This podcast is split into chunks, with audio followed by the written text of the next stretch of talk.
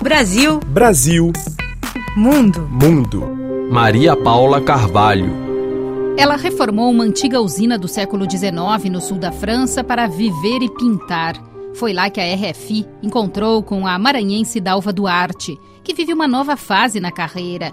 Conhecida por seus trabalhos figurativos que traduzem a cultura brasileira, ela agora explora a pintura abstrata, após receber encomenda de um renomado colecionador francês. Esse ateliê foi uma fábrica de seda dos anos de 1850, é, são 5 mil metros quadrados. Quando eu vi esse lugar, eu não, não tive dúvidas. Toda a minha bagagem de vida está nesse lugar. Cheio de montanhas, de verde, tem o rio que passa embaixo, a floresta. E isso me inspira muito. Recentemente, a artista pintou uma série de telas de grandes dimensões sobre a Amazônia e suas lembranças de infância. Eu voltei para o ateliê e comecei a olhar meu trabalho e, e, e gostar. E comecei a pintar tentando traduzir uh, algum sentimento, porque os sentimentos não têm cara. É, é por exemplo, o medo, o ódio, a frustração, a alegria, tudo isso pode ser traduzido num tra trabalho abstrato.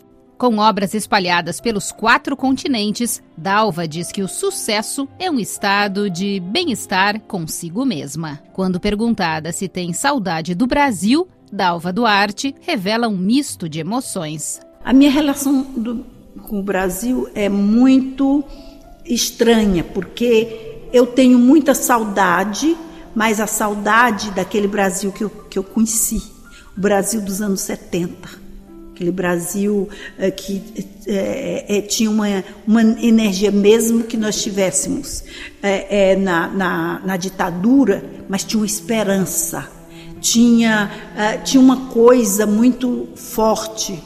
A França é minha mãe. É, esse país é como uma mãe, sabe? Eu, eu amo tudo da França, tudo.